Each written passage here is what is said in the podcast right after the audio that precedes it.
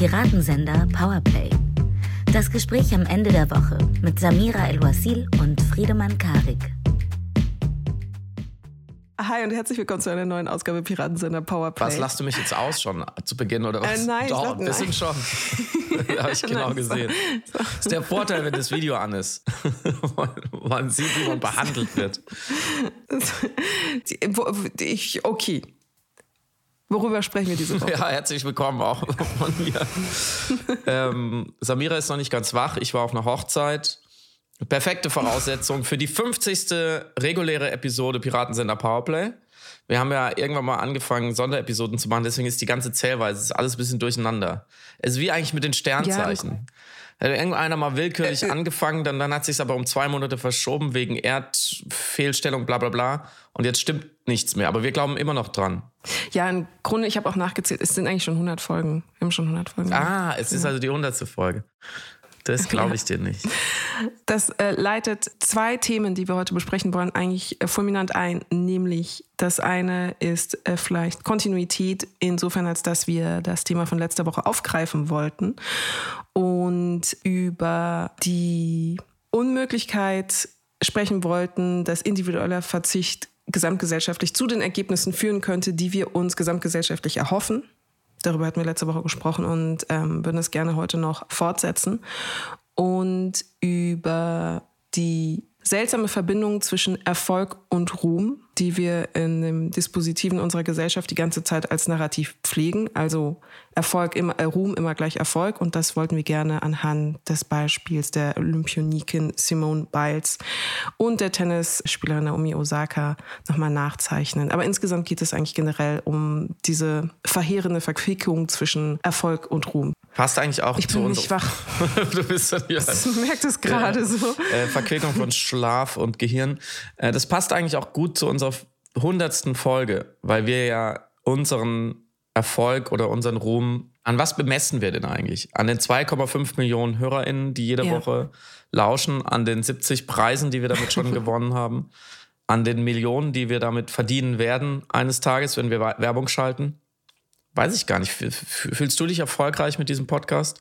Das ist, du springst mit beiden Füßen ja genau auf die Problematik der Frage, was Erfolg ist. Und ich würde das tatsächlich wirklich, und das mag sehr exoterisch klingen oder ähm, ein bisschen wie aus dem Achtsamkeitsdiskurs geborgt, aber macht es, macht es mich glücklich, zufrieden, macht es mir Freude, habe ich das Gefühl, danach irgendwie erfüllter ähm, rauszugehen aus einem Gespräch mit dir als vorher.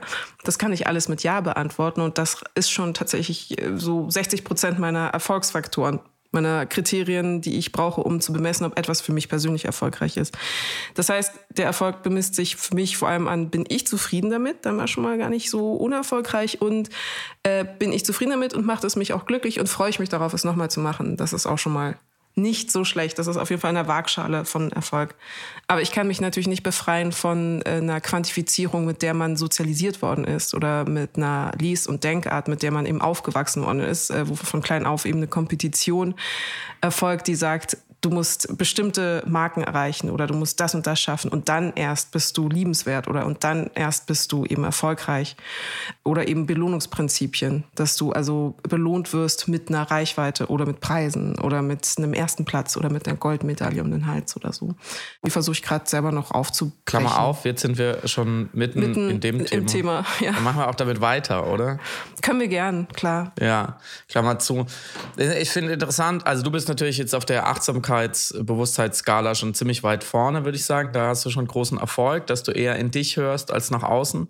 Mm, Interessant finde ich den, auf jeden Fall schon den Unterschied zwischen absoluten und relativen Erfolgskriterien, weil dein Glück dabei als Gefühl oder deine Zufriedenheit, das ist ja ein absoluter Wert.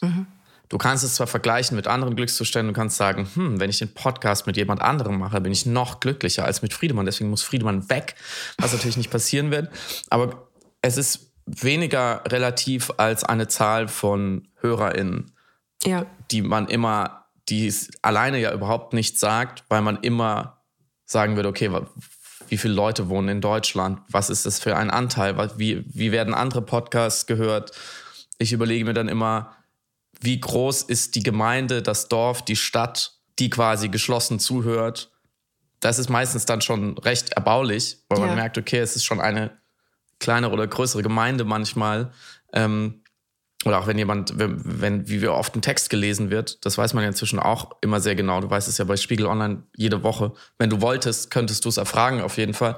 Und dann kann man sich ja schon sagen, hm, Darmstadt hat wieder gelesen diese Woche oder mhm. so. Ich habe das völlig ausgedacht jetzt. Ich weiß auch gar nicht, wie groß, wie viele Leute in Darmstadt wohnen. So. Aber das ist alles immer sehr relativ und, und anfällig für Vergleiche, die ja leider den Menschen schon mental strukturieren. Das weiß man ja aus der Verhaltensökonomie, dass Menschen ihr Glück leider sehr oft sehr relativ äh, anlegen. Da gibt es ja diese ganz basale Forschung, ob ProbandInnen ähm, 100 Dollar äh, annehmen, wenn sie wissen, dass die anderen 150 kriegen oder ob sie lieber 70 hätten, wenn sie wissen, die anderen kriegen auch 70. Und die Leute entscheiden sich für die 70 Dollar, weil es einfach fairer ist und man im Vergleich sozusagen mehr nicht weniger Glück hatte als die anderen, mhm. als bei der 100, 150 Dollar ähm, Lösung. Aber wir sprechen da ja nicht im luftleeren Raum drüber, sondern es gab aktuelle Ereignisse in der großen, bezaubernden, manchmal knallhart brutalen Welt des Spitzensports, wo zwei Sportlerinnen in einem sehr öffentlichen Moment ihre mentale Gesundheit wichtiger bewertet haben als ihren sportlichen Erfolg. Und das hat interessanterweise sagen wir mal, vielfältige Reaktionen hervorgerufen. Vielleicht kannst du noch mal kurz erklären, was bisher geschah. Genau, wir haben eben die Spitzensportlerin und Leichtathletin Simone Biles, die ihre Teilnahme an den aktuellen Olympischen Spielen in Tokio beendet hat, öffentlich mit Bezug eben auf ihre psychische Gesundheit, auf ihre mentale Verfasstheit und auch auf ihre Fähigkeit, Leistung erbringen zu können. Also, und ich glaube, das ist auch ein wichtiges Argument, was oftmals ein bisschen äh, sozusagen in der Kritik an einer vermeintlichen Befindlichkeit äh, ausgesprochen worden ist, dass ignoriert worden ist, dass sie sagt, dass sie das auch tut, weil sie selber das Gefühl hat, nicht die beste Leistung erbringen zu können, die sie gerne erbringen wollen würde. Also dementsprechend mhm. mit diesem Bewusstsein auch den Wettbewerb äh, nicht belasten möchte mit ihren, mit ihrer nicht hundertprozentigen Fähigkeit da sein zu können physisch wie äh, mental. Und parallel dazu hatten wir eben vor ein paar Wochen die Tennisspielerin Naomi Osaka aus Japan, die erst äh, bei den äh, französischen Turnieren angedacht hatte, nicht mehr bei Pressekonferenzen ähm, vorstellig zu werden oder dort, dort öffentlich sprechen zu wollen. Die Begründung war hier, dass sie sagte, dass die Fragen, die sehr kritischen Fragen, die zum Teil eben zwischen den einzelnen Spielen gestellt werden von SportjournalistInnen, sie tatsächlich auf eine Art selbst zweifeln lassen, dass sie Einfluss nehmen auf ihre Fähigkeit, gut spielen zu können. Weil mhm. natürlich ein großer Faktor auch mentale Arbeit ist. Ähm, äh, ein guter gemeinsamer Freund äh, könnte da, Boris Ballmann könnte da ganze Bücher drüber schreiben, wie wichtig, wie verzahnt eben eine mentale Gefestigkeit ist äh, für das Abliefern guter sportlicher und physischer Erlebnisse, weil das eben eng zusammenhängt, also Körper und Psyche. Und ich kann mir das lebhaft vorstellen. Also wenn man die ganzen Tag nichts anderes macht, als einen eigenen Erfolg die ganze Zeit zu visualisieren und vorzubereiten und auch eben mental sich auf Sieg einzustellen und plötzlich ein Sportreporter kommt und sagt, aber finden Sie nicht, dass Sie letztes Mal nicht so richtig gut oder sind Sie wirklich sicher, dass Sie jetzt dieses Mal auch wirklich sicher abliefern werden? Ich meine, also Ihre Beinkoordination war ja jetzt auch nicht wirklich so überragend und man fängt sofort an, darüber nachzudenken und ins Zweifel zu kommen. Mich würde das, also ich, ich bin natürlich keine Profisportlerin, aber unmittelbar kurz kurz vor einem Auftritt oder einer Rede oder einer Premiere, wenn mir jemand solche Fragen stellen würde, wüsste ich zu 100 Prozent, dass das Einfluss nehmen würde auf die Qualität meiner Arbeit. Und dementsprechend mhm. hielt ich es persönlich eigentlich jetzt als Zuschauerin nur für konsequent, dass eine Profisportlerin sagt, das tut meinem Profisport nicht gut das verschlechtert meine Arbeit und deswegen versuche ich das zu vermeiden, weil ich die beste Sportlerin sein möchte, die ich sein kann. Mhm. Und das wurde ihr aber als mangelnde Professionalität ausgelegt, weil gesagt worden ist, Teil deiner Arbeit als Profisportlerin ist auch eine öffentliche Verfügbarkeit deiner Person, sowohl für die Sponsoren äh, als auch eben für Werbeflächen und Werbeträger, für die Kommunikation, für die Sportberichterstattung, aber auch für die Fans und die Zuschauer, die auch ein bisschen abseits des Tennisplatzes etwas von dir als Star abhaben wollen. Und da waren wir dann eben in genau dieser Friktion zwischen, was bedeutet es, ein erfolgreicher Sportler zu sein? Reicht es, dass du auf dem Platz Höchstleistungen physischer Art erzielst und jedes Mal gewinnst? Oder musst du noch dazu ein perfekter Medienakteur sein, der vor dem Fußballspiel und nach dem Fußballspiel sensationell gute Analysen, Selbstreflexionen, Selbstdemontagen und äh, Spielfeld ähm, abliefern kann? Musst du ein perfektes Testimonial sein? Musst du ein perfektes Werbegesicht sein? Musst du auch charakterlich immer glänzen? Ähm, ist das alles Teil, als, äh, Teil deiner Aufgabe als erfolgreicher Profisportler. Und ich habe das alles in Frage gestellt oder äh, wirklich als ich spreche jetzt rein als Zuschauerin, nicht als Übermedienkolumnistin, aber ich fand das alles profan, weil am Ende will ich nur ein gutes Spiel sehen. Mir ist komplett egal, ob sie eine Banane gefrühstückt hat, ob sie welche Klamotten sie anhat, äh, ob sie gut geschlafen hat, äh, ob sie danach unzufrieden war mit sich. Mir geht es tatsächlich nur um die Performance und das Spiel.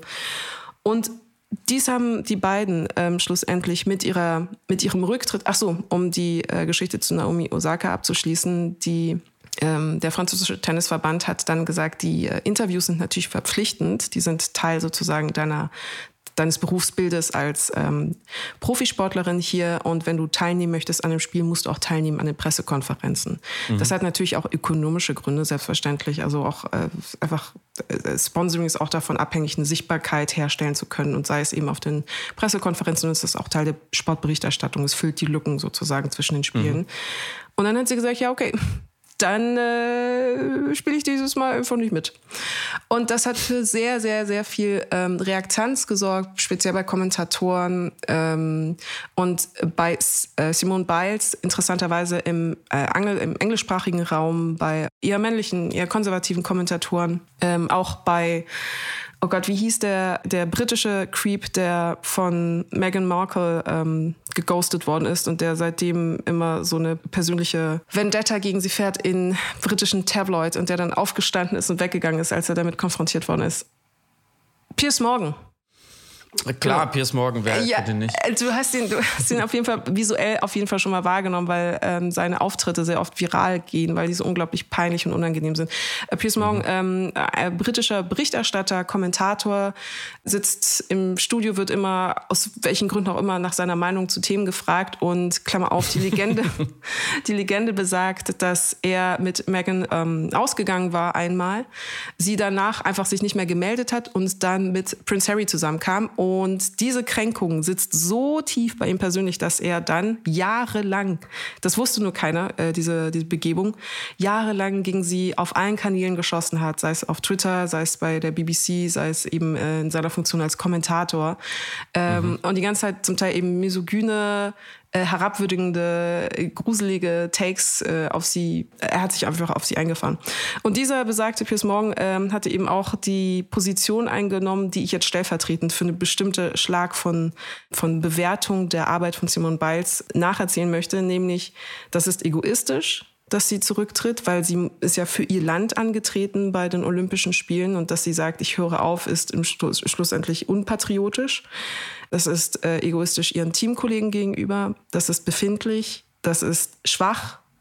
Mhm. Sinngemäß, wir schaffen gerade eine neue Generation übersensibler, schwacher, nicht leistungserbringender Sportler, meint aber auch einfach Menschen insgesamt hervor, die nicht abliefern, wo sie abliefern sollten, die nicht mental stark genug sind, wo sie stark sein sollten, die nicht für uns siegen. Und wenn wir das Narrativ runterbrechen, ist das bemerkenswert, was für eine Umdrehung hier stattfindet. Also jemand, der mündig, selbstbewusst, sich seiner eigenen psychischen Gesundheit sehr im Klaren seiend, sagt, ich mache etwas, das gut für mich ist, was eigentlich in einem neoliberalen Dispositiv ja anerkannt werden müsste. Ich mache das, was ich für das Richtigste halte, als Schwäche und als Dünnhäutigkeit und Befindlichkeit ausgelegt wird. Mhm. Und ich finde das interessant, weil eben, deswegen habe ich betont, dass das im englischsprachigen Raum, ähm, eben auch im US-amerikanischen Raum als als Lesart so gewürdigt worden ist, eben zu sagen, dass sie egoistisch ist und dünnhäutig, weil ihr dieses Raum einnehmen ihrer eigenen Bedürfnisse in dem Moment nicht mehr legitim ist in einer Gesellschaft, die normalerweise auf das Individuum baut und setzt, sobald es eben in einen Nationalstolz übergeht und diesen in Frage stellt und sobald es überhaupt das ganze Konzept der Kompetitivität in Frage stellt. Weil das ist ja im Grunde passiert. Sie hat gesagt, ich ziehe mich aus dieser Kompetition, aus den Regeln des Spiels, so wie wir sie gelernt haben, mit denen wir aufgewachsen sind in dieser Wirtschaft, in dieser Gesellschaft, ziehe ich mich komplett raus und breche diese Regeln, breche das System, nach dem wir die ganze Zeit eigentlich arbeiten, indem ich sage, ich mache mich unverfügbar. Und das ist so eine große Kränkung offensichtlich gewesen, mhm. obwohl es hochkompatibel ist mit genau dem System, in dem sie aufgewachsen ist, zu sagen, ich schaue auf mich. Du hast es ja schon so formuliert, dass man merkt, wo der Bruch liegt. Und das natürlich im Sinne eines neoliberalen Leistungsindividualismus sie eben nicht auf sich geschaut hat, weil auf sich schauen heißt darin immer auf die eigene Leistung zu schauen und auf die Werte. Und man muss ja vielleicht noch einmal dazu sagen, dass Simone Biles wirklich eine der erfolgreichsten Turnerinnen in der Geschichte dieses Sports ist ist noch sehr jung, ich glaube 97 geboren, mhm. Ähm, hat 25 äh, WM-Medaillen, glaube ich. Also hat wirklich schon sehr früh bei allen großen Turnieren unter großem Druck auf der Bühne der Weltöffentlichkeit äh, abgeräumt. Hat also offensichtlich sehr lange auf diesen Erfolg hingearbeitet und ihn dann auch eingelöst. Und ich glaube, was wie immer ein System dann provoziert, ist, wenn sich jemand, der nach den Regeln des Systems sehr erfolgreich war, wie sie, rauszieht, weil es dem Rest der Welt oder den Rest der Menschen, die in diesem System sind, die vielleicht nicht so erfolgreich sind, nicht so strahlen und nicht diese Öffentlichkeit haben und sich trotzdem quälen jeden Tag, zeigt, es geht auch anders. Mhm. Selbst dieser große Star kann sich gegen diese Leistungslogik entscheiden, wenn sie nur gut, gut genug Gründe hat. Mm. Und für sie war es ja der Oberbegriff mentale Gesundheit. Mhm. Also sie hat ja gesagt, ich bin nicht mehr glücklich. Ähm, die Menschen, die Öffentlichkeit haben mir den Spaß an der Sache geraubt, die ich am meisten geliebt habe. Könnte auch sagen, vielleicht ein Burnout, wie auch immer diese Begrifflichkeiten. Ich finde es nicht, äh, nicht immer so ganz glücklich, aber sie hatte auf jeden Fall lapidar gesagt, keine Lust mehr, keine, keine mentale Kraft mehr. Mm, und du hast es ja eben schon gesagt, diese Trennung, diese strikte Trennung in den westlichen Gesellschaften zwischen Seele, Geist und Körper, damit muss man ja erstmal aufräumen und bei einer Spitzensportlerin umso mehr weil sie natürlich mit einem nicht gesunden mentalen Zustand auch keinen gesundischen physischen Zustand herbekommen wird. So, und das, das muss man ja für, auf sich selber auch erstmal übertragen und verstehen, dass wir noch, noch viel zu oft das so getrennt denken und sagen, oh, ist es ein Problem, äh, ist es eher ein Problem vom Kopf her oder ist mhm. es was Körperliches? Mhm. Was ist der Unterschied? Aber das wäre eine eigene Folge. Mm, und wir sind ja auch eingestartet in das Thema mit mit unserem Interesse an den Begriffen oder den Erzählungen über Erfolg, Ruhm, Exzellenz, wie gehört das miteinander zusammen und die Verbindung mit mentaler Gesundheit? Weil du bist natürlich jetzt ein schlechtes Beispiel, weil du es vorne schon so schön formuliert hast, wie die innere Zufriedenheit kommt. Aber ich finde es schon interessant, dass wir immer wieder Erfolg und oft damit auch Glück mit Exzellenz und eigentlich und in Exzellenz steckt immer auch Einsamkeit gleichsetzen. Mhm. Also eine Spitzensportlerin auf dem Niveau ist natürlich jetzt ein krasses Beispiel, aber ich glaube, dass sie sehr oft sehr einsam ist in dem, was sie tut. Auch Mannschaftssportler, ich glaube, da ist es manchmal gar nicht so anders, weil du so eine große Leistung bringen musst und du musst dich zu solchen Sprüngen immer wieder zwingen und du musst so dranbleiben und du musst dir so viel versagen das kann nur einsam sein. Mhm. Und da gleichen sie ja allen SpezialistInnen. Der, die Spezialist ist immer auf eine Art alleine in dem letzten Korridor seiner oder ihrer Spezialisierung.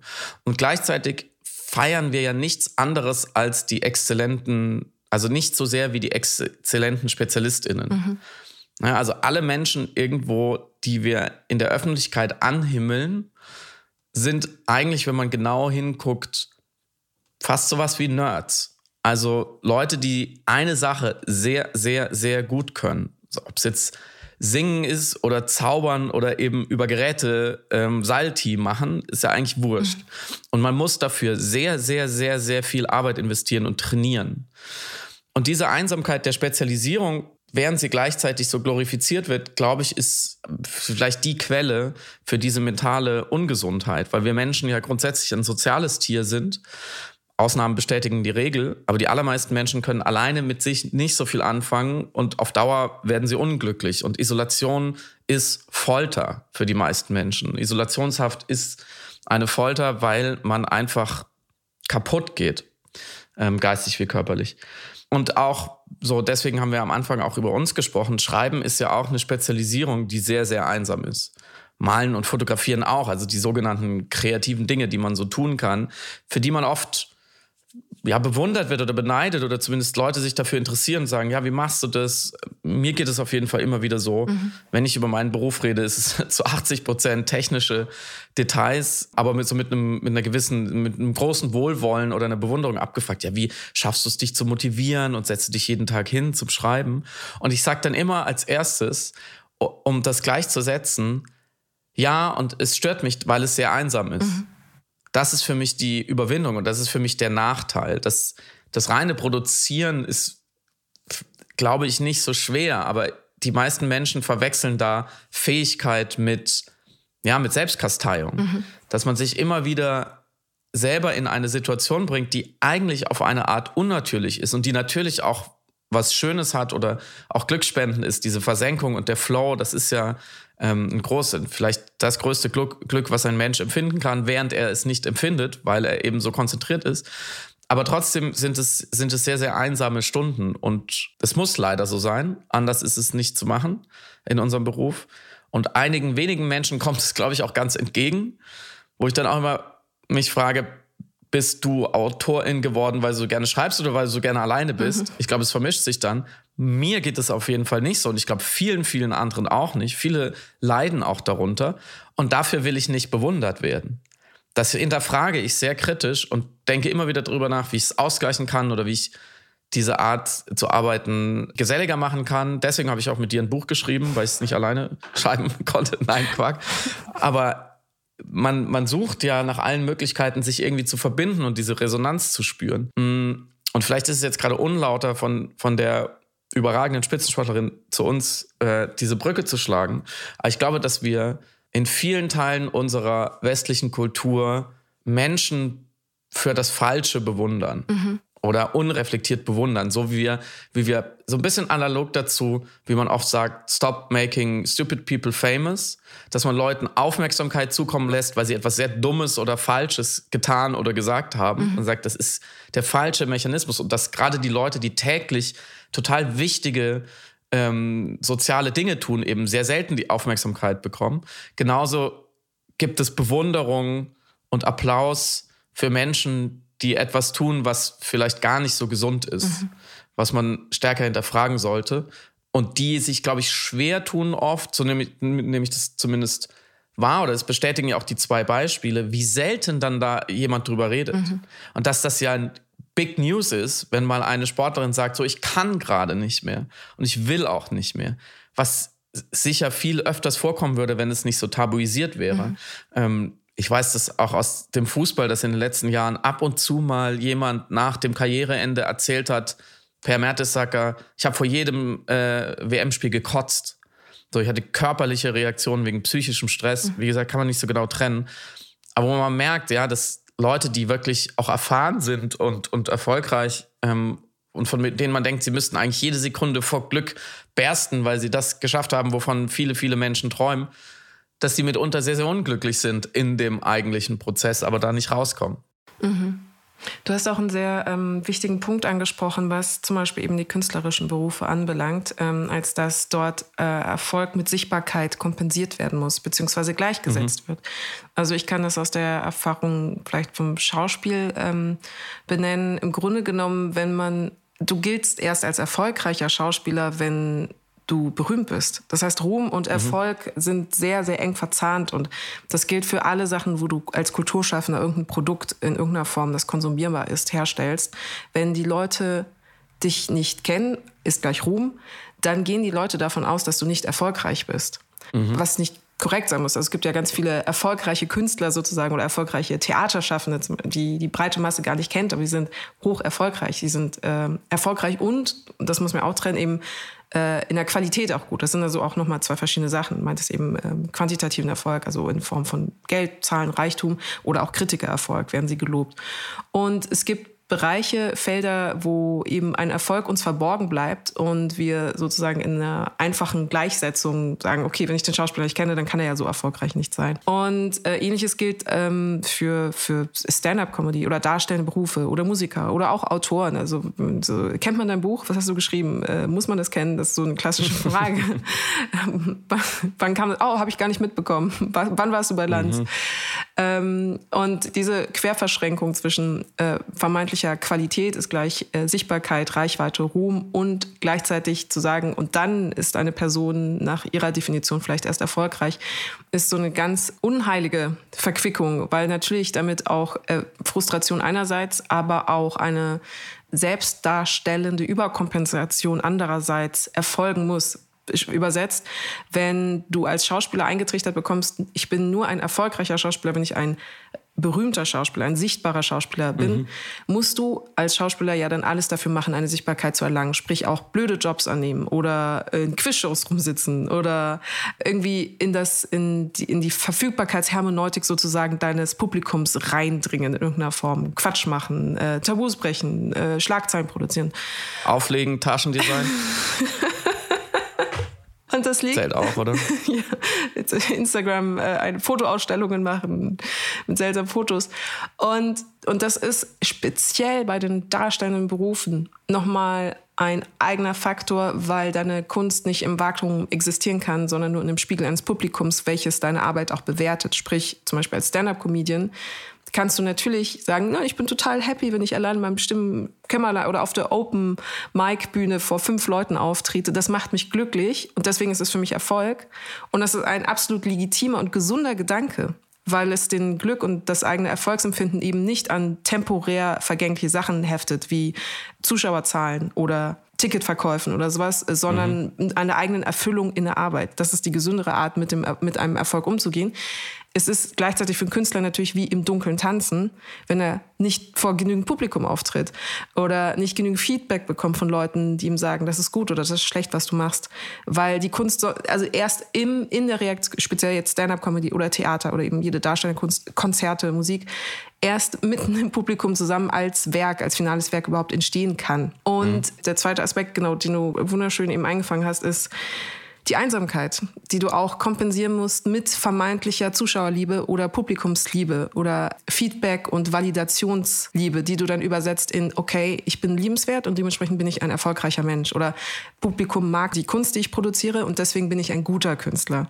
Und mhm. äh, das, das kriegst du auch sehr schwer gelöst. Du bist halt super geiler Arschlochkünstler, dem wirklich alles egal ist. Soll es auch geben. Das ist auch das ist eine super, gesund. Das, das ist eine super Überleitung, weil ich wollte es noch einmal kurz auf die Politik rüberblenden. Mhm. Was bedeutet eigentlich ein erfolgreicher Politikerin? Mhm. Und wir sehen es jetzt gerade im Wahlkampf und vor allem im sogenannten Rennen um die Kanzlerschaft, was ja schon eine interessante sportliche Ausdrucksweise ist. Und das ist ja unsere Grundkritik immer wieder, dass Politikberichterstattung eigentlich wie Sportberichterstattung funktioniert. Also es geht nach Werten, nach Zahlen, nach Leistungen, nach Fehlern, nach Erfolgen.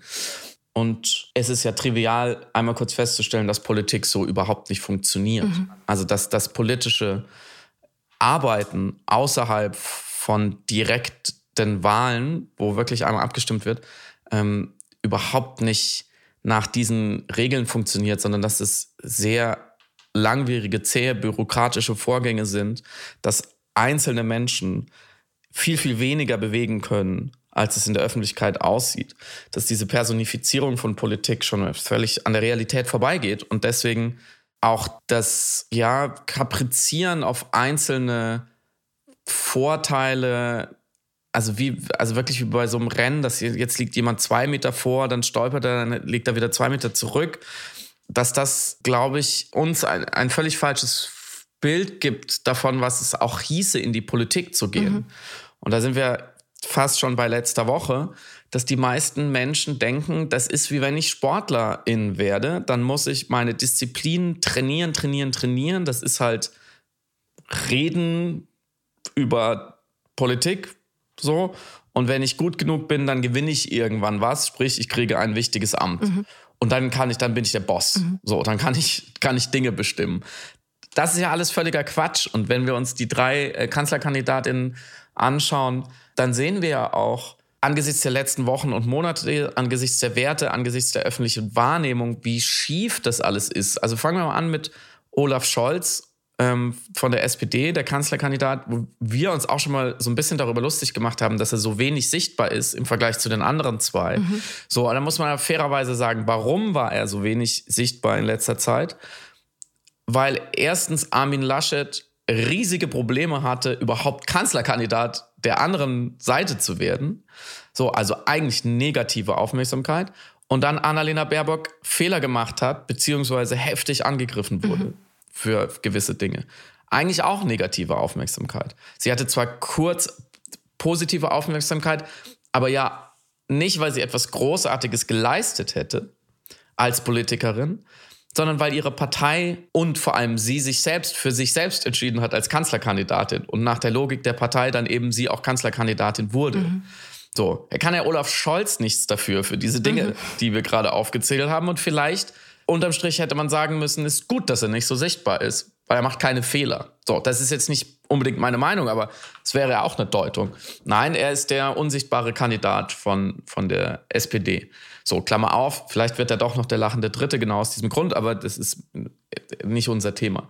So, und andererseits ähm, ist ja Armin Laschet dort, wo er ist, weil er, glaube ich, eine sehr große Fähigkeit hat, über die wir auch schon manchmal gesprochen haben.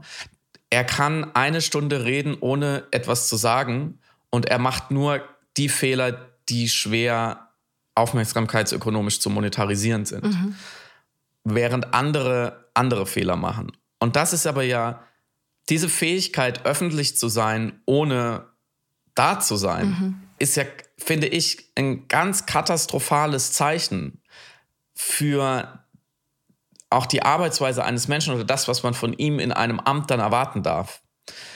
Mm, und er hat ja viel Regierungserfahrung, vor allem als ähm, Ministerpräsident von äh, Nordrhein-Westfalen.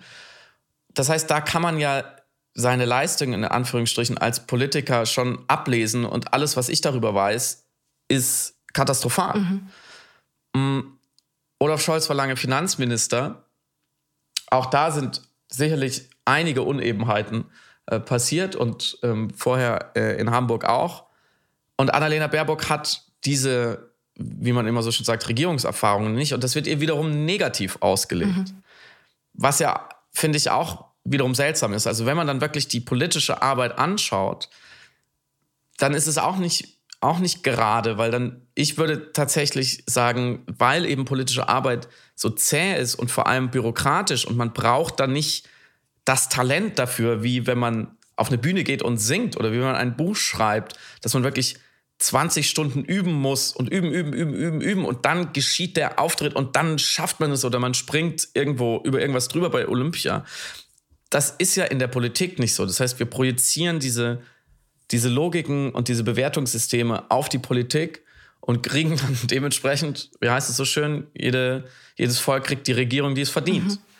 Weil wir eben falsch bewerten und in der Aufmerksamkeitsbewertung wird es nochmal schräger. Du hast insofern recht, als dass wir die Bewertungssysteme dessen, was wir als gelungen wahrnehmen oder als erfolgreich wahrnehmen in der Politik verschoben haben. Das ist natürlich, das liegt äh, an verschiedenen Aspekten natürlich auch Berichterstattung, die hast du genannt, äh, aber auch Digitalisierung oder eine Sichtbarmachung und Verfügbarmachung von ähm, Fehlern sozusagen, Dokumentierbarkeit von Fehlern, die dieses auch die Quantifizierbarkeit von Fehlern, das Vergleichen von Fehlern mittlerweile viel einfacher macht. Also ich glaube, so ein Meme, was sich äh, zum Beispiel auch in diesem Bundestagswahlkampf rausgeschält hat, was wir aber auch schon bei Trump und Obama zum Beispiel hatten, sind einfach äh, Kacheln, die Tabellen herstellen mit äh, Häkchen und Kreuzen. Mhm. Hat hier betrogen, Häkchen. Hat hier äh, Steuern hinterzogen, Häkchen. Hat plagiert, Häkchen. Hat äh, Noten erfunden, Häkchen. Und das ist tatsächlich nur möglich durch eine Dokumentierbarkeit der ganzen Fehler und die Verfügbarmachung. Also wir haben das dankbare Archiv namens Internet, das diese, dieses Red Race, dieses sehr quantifizierende Vergleichen der Kandidaten auf verschiedenen Ebenen mhm. einfacher macht und uns auch dazu verleitet, und wir müssten eigentlich wieder zurück zu, also die Fehler natürlich bewerten, aber äh, du hast recht, wir haben dann plötzlich ein sehr binäres System, was nur aus negativer Aufmerksamkeit oder gar keine Aufmerksamkeit besteht, schlussendlich. Mhm. Also wir haben gar nicht mehr so, wir, wir hatten am Anfang äh, eines jeden politischen Hypes, das hatten wir auch bei Martin Schulz und bei Annalena Baerbock hat sich das auch und bei Habeck hatte sich das am Anfang auch abgezeichnet, haben wir ein Peak wie so ein Zuckerschock an positive Aufmerksamkeit. Dann findet ein Prozess der Entidealisierung statt, also der Kandidat wird vom Sockel oder die Kandidatin wird vom Sockel gestoßen, weil Fehler gefunden werden oder eben Performance-Fehler belegt werden oder gesagt wird, ah, so toll sind die gar nicht. Schau mal, hier hat er äh, nicht gewusst, was mhm. mit der Pendlerpauschale ist, haha. Äh, und hier mhm. hat sie äh, irgendwas mit dem Buch und, und die Fußnoten und so. Also ganz schnell wird dann äh, dieser Peak an positiver Aufmerksamkeit sofort in den Boden gestampft und dann haben wir die ganze Zeit nur noch eben dieses Wabern zwischen äh, findet statt oder findet nicht statt. Und ich finde übrigens in dem Kontext auch den Ausdruck äh, stattfinden als seien in Personen Events, die Teil der mhm. Öffentlichkeit sind, sehr bemerkenswert. Und wir müssten eigentlich wieder in und da ist, du, du, sagst da was absolut Richtiges. Ähm, nicht nur das reine Verwalten können bewerten oder das für die wichtige politische Qualifikation erachten, die wir in Form von Jahren oder in Form von Wochen, verbrachten Wochen, hat sie ein Praktikum dort gemacht, hat er äh, Regierungserfahrung, mhm. also rein das operationelle Arbeiten, das verwalterische Arbeiten ähm, zu bewerten, sondern wirklich wieder auf das Rückbesinnen, was die Personen in der kommunikativen Performance sagen und was sie vorhaben zu machen. Wir müssen so, also, und das klingt natürlich sehr banal, wenn wir jetzt sagen, ja, wir müssen jetzt wieder in die Inhalte gehen, aber genau das müssen wir wieder leisten. Wir sind jetzt nach wie vor in Stilkritik und ästhetischer Kritik. Und ich möchte nur eine kleine Klammer aufmachen, weil ich das so faszinierend fand in Bezug auf Laschet, der jetzt ähm, abgesagt hatte, bei einem Town Hall Gespräch, was ProSieben organisieren wollte, äh, teilzunehmen. Äh, ProSieben hat eben einen von Luis Klamroth. Ist es Klamroth oder Klamroth? Ich sage ihn, glaube ich, immer falsch, Friedemann. Äh, Klammrot. Klammrot. Ach, ich hab's richtig, yeah. Er moderiert das Format zur Bundestagswahl und da ging es darum, dass er eben zu einer Art Bürgerdialog eingeladen werden sollte und äh, sich den mhm. Fragen der BürgerInnen stellen sollte. Und äh, Scholz und Annalena Baerbock haben zugesagt. Laschet hat abgesagt. Und das war eigentlich eines der klügsten Entscheidungen, die er hätte machen können, auch wenn es eine undankbare Entscheidung ist, weil er genau wie bei dem Format mit Thilo, Junge und Rezo er nichts zu gewinnen hätte, sondern nur zu verlieren. Er weiß zu 100 Prozent, dass er nicht von der Demografie, die dort zuschauen würde, abhängig ist in Form von Wählerstimmen. Das heißt, er kann dort nur scheitern oder es passiert nichts er gewinnt dort nicht wirklich mhm. signifikant irgendwelche jungen äh, Wählerschaften äh, für, für seine Position und das für die Union. Und das ist aber etwas in der Handlung, was ich ja bewerten kann als gut oder schlecht. Das ist etwas, das mir etwas über den Kandidaten aussagt, wenn er es vorzieht, sich einem Teil des, der Wähler zu entziehen, aus Angst, Fehler zu machen, weil er genau in denselben Parametern denkt, die wir gerade besprochen haben, nämlich negative Aufmerksamkeit oder gar keine Aufmerksamkeit. Und er hat sich entschieden für gar keine Aufmerksamkeit, einfach gar nicht stattfinden. Einfach dieses Event vermeiden und absagen und gar keine Fehler mehr machen können, die ihm um die Ohren geworfen werden könnten. Und ähm, als letzter Aspekt, weil du gerade die Ungreifbarkeit von Laschet noch angesprochen hattest. Ich habe ganz lange nach einer Beschreibung seiner Form gesucht und ich bin fündig geworden und ich möchte sie mit dir und mit äh, euch, lieben HörerInnen, teilen, weil sie oh, so, so, schön äh, ist. Ähm, das ist Peter Bull, ein britischer Kommunikationsexperte, der bei Theresa May und dann später auch bei Boris Johnson 35 Arten ausgemacht hat, Fragen nicht zu beantworten. Also 35 Arten des Slippery Seins, äh, wie er es formuliert mhm. hat. Und der Fachausdruck ist die, Äquivo die Typologie der Äquivokation. Äquivok meint, dass du mehr oder zweideutig bist. Ähm, das ist eigentlich ähnlich, weiß ich wie ambig dass du im Ungefähren antwortest. Und wir antworten immer äquivok, wenn wir davon ausgehen müssen, dass eine ehrliche Antwort negative Konsequenzen hat. Und deswegen weichen wir die, der Beantwortung der Frage aus. Also zum Beispiel klassischerweise, äh, du kriegst ein Geschenk von einem Freund und das Geschenk gefällt dir nicht und er fragt dich, und gefällt dir das Geschenk? Dann sagst du, ich finde, das war ein wunderschöner Gedanke. Dann, dann, hast du die Frage nicht beantwortet, aber du hast etwas oh geantwortet, das den Freund nicht verletzen sollte, weil du wusstest, wenn du an ehrlich antworten würdest, würdest du die Gefühle des Freundes verletzen. So. Und äh, auf equivoke Art antworten wir den ganzen Tag. Das ist ein ganz normales Kommunikationsverhalten. Und Politiker haben das natürlich perfektioniert, weil sie wissen, dass jede falsche Antwort heute mehr denn je nicht nur auf eine Goldwaage gelegen wird, sondern präsentiert wird auf der großen digitalen Agora zur Zerfleischung. Und Laschet hat das auch perfektioniert. Und wenn man sich die, ich schreibe, glaube ich, die 35 Arten, wie man Fragen nicht beantworten kann, in die Show Notes. Und für jede Art habe ich ein Beispiel von Laschet, wie er Fragen nicht beantwortet. Also sei es Fragen, äh, die Frage selbst in Frage zu stellen, den Interview in Frage zu stellen, einfach in die Kritik der Opposition zu gehen, statt die Frage zu beantworten, nur einen Teil der Frage zu beantworten die Frage zu ignorieren, die Frage, die gerade gestellt wird, zu beantworten mit einer Antwort, die man der Frage davor gegeben hat. Auch ein Klassiker. Und äh, das waren jetzt sechs Arten und es gibt 29 weitere Formen. Und die 36. Form ist einfach, sich dem Bürgerdialog gar nicht zu stellen, beziehungsweise dem Wahlkampf insofern zu entziehen, als dass man weiß, dass man nur verlieren kann. So, und diese Klammer nur geschlossen, um zu sagen, also falls ihr das nächste Mal dieses aalglatte, dieses slippery-mäßige von Laschet ähm, benennen wollt, es ist die Typologie der Equivokation. Das, äh, da freue ich mich sehr drauf. Äh, in, interessantes Fundstück, Samira. Man muss dazu sagen, dass Angela Merkel äh, so 16 Jahre lang Kanzlerin war. Die ist auch eine Meisterin darin, zu reden über Dinge und hinterher merkt man, eigentlich hat sie nichts gesagt daher auch, glaube ich, ihre manchmal etwas super umständliche Diktion, mhm. um jede Aussage nochmal abzufedern. Ich glaube, und damit schaffe ich vielleicht eine Überleitung zu unserem anderen Thema. Ich glaube, dass die Sehnsucht der Menschen nach einer Figur, die wirklich etwas ändern kann, mhm.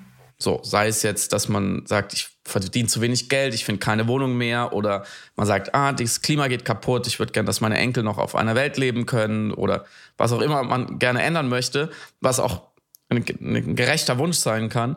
Und man hat immer wieder diese Frustrationserfahrung, diese mangelnde politische Selbstwirksamkeit, über die wir letzte Woche geredet haben, äh, eine, eine Kränkung, weil man merkt, ich bin dem politischen System einfach offensichtlich überhaupt nicht wichtig, ich und die meinen, als dass für uns wirklich effektive Politik gemacht wird. Mm, eine gewisse Traurigkeit, weil Ungerechtigkeiten immer weiter fortbestehen. Und all das projizieren wir dann auf einzelne Figuren und ihre sogenannte Performance mhm. in der Öffentlichkeit, weil wir, weil natürlich die wirklich zu verstehen, was diese Leute machen, woran das alles hängt und warum dieser Wandel nicht kommt und diese gerechten Dinge nicht umgesetzt werden, ist A, viel, viel komplizierter, als zwei Sätze von einem Politiker in einem Interview zu bewerten, wo er irgendwie Quatsch redet oder nicht weiß, wie die Pendlerpauschale berechnet wird, als zu verstehen, warum es überhaupt die Pendlerpauschale weitergibt und ob es ein gerechtes oder ungerechtes Instrument ist. Und es ist auch weniger frustrierend, mhm. weil ein Urteil zu fällen und auch ein negatives Urteil zu fällen über einen öffentlichen Auftritt hat ja auch was Befriedigendes auf eine Art, weil dann hat man den wegsortiert. Mhm. Sagt man, um beim Beispiel Pendlerpauschale zu werden, ja, der Habeck, der ist charismatisch, aber nicht gut in, in, im Thema drin. Mhm. So der weg, brauchen wir nicht. So.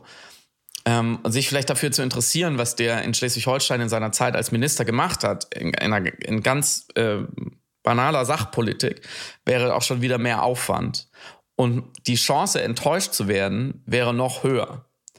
Weil man ihm dann auch weniger die Schuld zuschieben könnte und vielmehr dem System. Und wenn man das, diese Gedanken konsequent weiter durchdenkt, kommt man bei sich selber an. Weil man sagt, naja, Demokratie besteht immer noch aus so und so viel einzelnen Individuen.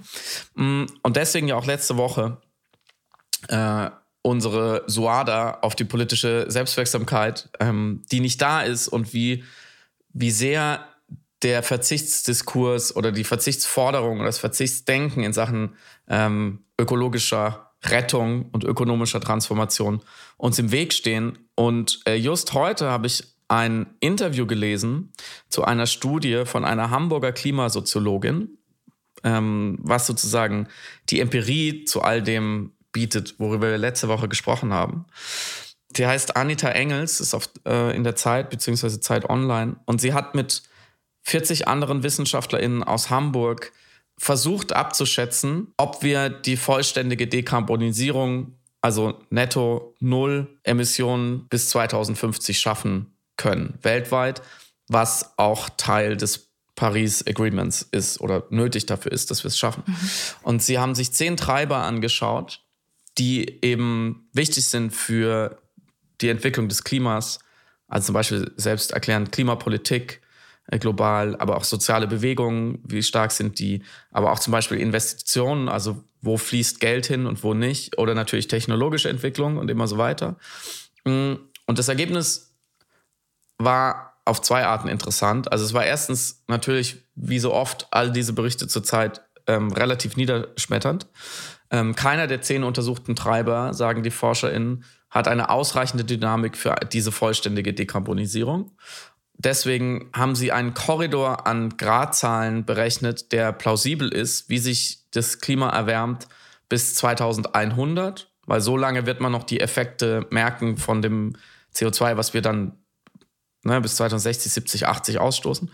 Und sie landen bei 1,7 Grad bis 4,9. Alles darin ist nach, dem, nach den jetzigen Erkenntnissen mit diesen Treibern kann man sich vorstellen. Aber unter 1,5 auf keinen Fall. Mhm. Das ist natürlich extrem schlecht. Und eins weiter reingegangen, sagen sie, dass der freiwillige Verzicht als Treiber erstens alleine nicht ausreichen würde, aber sie sehr, sehr pessimistisch sind, dass bis 2050 da eine Verbesserung stattgefunden hat, weil die Soziologinnen schon länger wissen und immer wieder sehen, der robusteste Faktor für CO2-Ausstoß ist Einkommen. Mhm. Völlig egal, wo die Leute auf der Welt leben, welche Einstellungen sie haben, was sonst noch so passiert, wie schlimm gerade die Unwetter sind. Je mehr die Leute verdienen, desto mehr CO2 stoßen sie auch aus, weil sie einfach mehr CO2-intensive Dinge konsumieren oder machen. Mhm. Und dieser freiwillige Verzicht, über den viele reden oder der auch in Deutschland zumindest oder in unseren Milieus viel diskutiert wird, wie wir letzte Woche drüber gesprochen haben. Also sagen, ich fliege weniger, ich habe kein Auto mehr, ich verkleinere vielleicht sogar meinen Wohnraum, dann muss ich weniger heizen und so weiter und so fort. Das wird vielleicht in einigen kleinen Teilen von Bevölkerung passieren, gesamtgesellschaftlich und vor allem global überhaupt gar keine Chance, weil wir ja aus äh, den sogenannten Entwicklungsländern oder den Schwellenländern ähm, die eine große ökonomische Entwicklung noch vor sich haben, wie wir sie in den letzten 70 Jahren genommen haben in Deutschland, dass da Mittelschichten entstehen mit viel, viel höheren Einkommen, die natürlich auch viel mehr konsumieren wollen. Und man ja nicht einer Milliarde Chinesen verbieten kann, zu fliegen.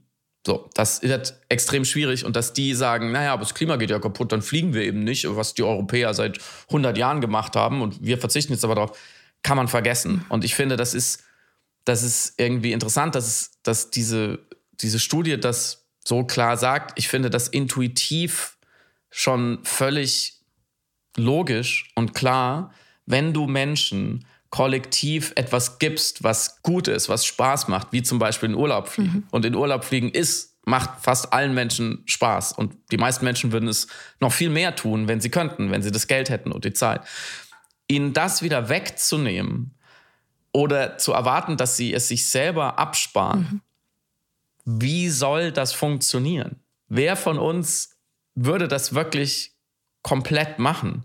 Und ich finde es gut und ich versuche es auch selber, ähm, sich da zurückzuhalten, aber eher aus Gründen, naja, aus anderen Gründen nicht, weil ich glaube, wenn wir das alles machen, dann retten wir die Welt. Mhm. So, dem Glauben hänge ich nicht mehr an. Mhm. Und die Studie kommt auch wieder zu dem Schluss, und es ist umso wichtiger, dass die großen Weichenstellungen von oben kommen müssen, dass einer Industrie vorgegeben werden muss, wo das Geld hingeht, dass klimaschädliche Technologien einfach oder, oder Produkte, Dienstleistungen und so weiter viel, viel teurer werden müssen, weil man eben das Geld einpreist, was es nachher kostet, die Schäden wieder zu beheben und so weiter und so fort. Da sind eigentlich auf eine Art die High wie Low-Hanging Fruits zu holen. Mhm. Weil das macht wirklich einen großen Unterschied. Das ist völlig eindeutig von der Kausalkette her und das kann funktionieren. Man hat schon an anderen Stellen ganze Volkswirtschaften oder Industriezweige umgestellt, aus Gründen meistens aus Ressourcenmangel oder wegen Krieg.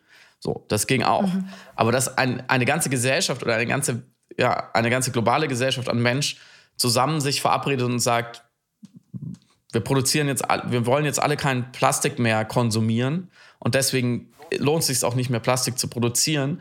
Dafür hat man auch gar keine historischen Beispiele. Zum, also man, es wird ja immer oder oft herangezogen, ähm, das Ozonloch durch, die, durch den FCKW-Ausstoß.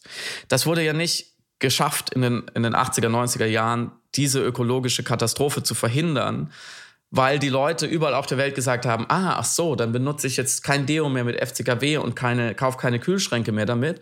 Das gab es auch. Aber viel, viel wichtiger war einfach eine Konferenz unter den führenden Industrienationen gesagt haben, wir verpflichten uns darauf, weil wir verstehen, wie schädlich es ist und wir ziehen es auch durch.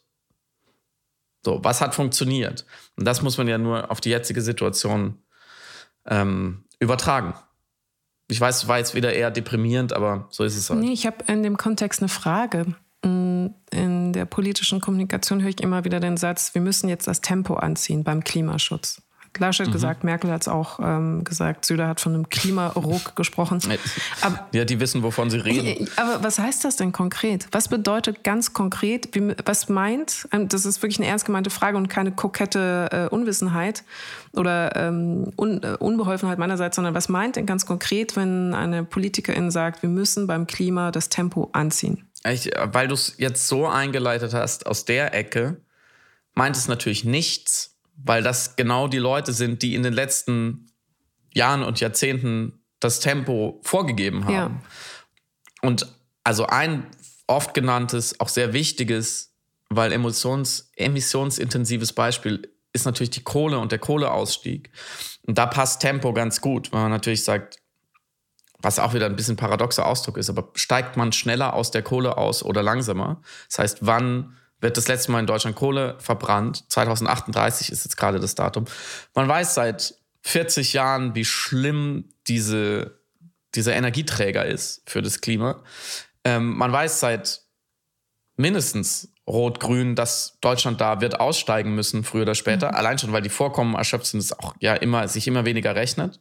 Also wie in den 70er, 80, 60er, 70er, 80er Jahren im Ruhrgebiet kann man gar nicht mehr schöpfen. Trotzdem hat man im Ruhrgebiet, aber auch Lausitz und so weiter, diese Pläne sehr, sehr langfristig angelegt. Und das wäre zum Beispiel ein Tempo, was man anziehen könnte, weil alleine, wenn man diese, wenn diese, diese Kohle, das ist ja im Verhältnis viel mehr als die individuellen Flugreisen mhm. an Ausstoß. Mhm. So. Und jeder könnte immer noch in den Urlaub fliegen, wenn man nur diese fucking Kohlekraftwerke früher abschalten würde. Das meint, meint, würde natürlich meinen, wir müssen jetzt Tempo machen. Was aber ein bisschen so ist, wie wenn, wenn ich völlig zerzausete Haare habe und sage, ich müsste mal wieder zum Friseur. Ja. Okay, ja, ist richtige Feststellung, aber warum mache ich es nicht einfach? Das, das, treibt mich aber wirklich ernsthaft um, weil ich glaube, das ist, äh, Roger Willemsen hat das Nullsätze genannt und ich glaube, selten hatte man ein, eine deutlichere Diskrepanz zwischen wirklich der Inhaltslehre der gewählten Worte und dem Widerspruch zum eigenen Verhalten. Weil ich da, das, also wie gesagt, das soll nicht so betont naiv klingen, so, oh, ich weiß nicht, wie Politiker funktionieren und sie sagen das eine, tun das andere, das gibt's doch nicht. Aber diese Schere, diese Dissonanz muss einem doch in dem Moment, wo man sagt, wir müssen das Tempo anziehen beim Klimaschutz, beim Aussprechen doch selber auf eine Art gewahr werden, dass das ein Schlag in die Magengrube gleichkommen müsste, wenn man es sagt und gleichzeitig spürt, dass man genau 180 Prozent das Gegenteil von dem macht, was diesen Satz unterfüttern würde. Weil ähm, äh, übersetzt bedeutet es ja eigentlich, wir müssen jetzt radikaler werden. Wir müssen Entscheidungen schneller, wir müssen Abstände kürzer machen, wir müssen Zeitlichkeiten vorziehen, wir müssen entschlossener handeln. Und das will aber der Satz offensichtlich nicht ausgesagt wissen. Laschet will nicht gesagt haben, wir müssen jetzt beim Klimaschutz radikaler werden. Das ist, wenn man ihn fragen würde, ist das, was Sie sagen wollten, Herr, Le oder Frau Merkel, wollten Sie gerade damit sagen, wir müssen jetzt radikaler werden? Nein, das haben wir natürlich nicht. Aber wir müssen das Tempo anziehen. Und es, es ist gerade so ein Triggerausdruck für mich, weil ich denke, ja, ja, okay, bitte, ja, lass es uns machen. Und dann verpufft das so. Ja, dann muss man dazu ja auch, also wenn man schon bei dem Thema ist, muss man auch sagen, dass die Unternehmen, die diese extrem dreckigen Kohlekraftwerke betreiben und immer weiter betreiben würden und einfach die Welt zerstören damit, mhm. auch noch über 4 Milliarden Euro dafür kriegen, dass sie es lassen. Das mhm. heißt, mehr Tempo um, in diesem Beispiel wäre, wir müssten Unternehmen, die schon sehr viel Geld damit verdient haben, das Klima zu zerstören, noch mehr Geld, mhm. noch früher bezahlen, damit sie aufhören, das Klima mhm. zu zerstören. Mhm. Das ist ja die Logik, in der gerade konservative Politiker in mhm. Diesen Ausstieg versuchen sollen. Das ist ja Peter Altmaiers Verantwortung. Das heißt, jeder von uns soll mehr Geld an ein Unternehmen zahlen, im Endeffekt, damit für jeden von uns noch Welt übrig ist und für unsere Kinder und Kindeskinder. Und das bitte schneller. Natürlich ist es völliger Irrsinn. Schade, das ist einer der wenigen Momente, wo ich, wo ich mir gewünscht hätte, ihr könntet sehen, was ich gerade sehe während der Aufnahme. Das ist Samira El-Wasil sprach und fassungslos im Zoom mit, einem, mit einem Blick. Wird sie gleich weinen oder das Mikro kaum? Ja, beides gleichzeitig. Eins von beiden. Ist doch eigentlich ein schöner Schluss ja. für diese Folge. Ähm, geht auf die Straße, kann ich dann noch mal sagen. Ähm, danke fürs Zuhören. Äh, wir verabschieden uns aus der 50. Episode, nee, der 100. Die 100. Episode Piratensender Powerplay. Sind nächste Woche nochmal da. Ja, und, Oder? und äh, nächste Woche und danach ähm, machen wir eine klitzekleine Sommerpause. Ja, dieses Jahr machen wir eine Sommerpause. Letztes Jahr haben wir es durchgezogen, aber dieses Jahr haben wir auch ein Buch geschrieben, äh, was im Oktober erscheint. Es heißt, Erzählende Affen kann vorbestellt werden. Dafür kann man die Zeit nutzen. Ähm, nächste Woche sind wir nochmal da und dann machen wir, glaube ich, drei Wochen oder so Pause. Genau ja, ja, wünschen euch ein schönes Wochenende. Schönes Wochenende. Passt auf euch auf. Bis dann. Ciao. Ciao.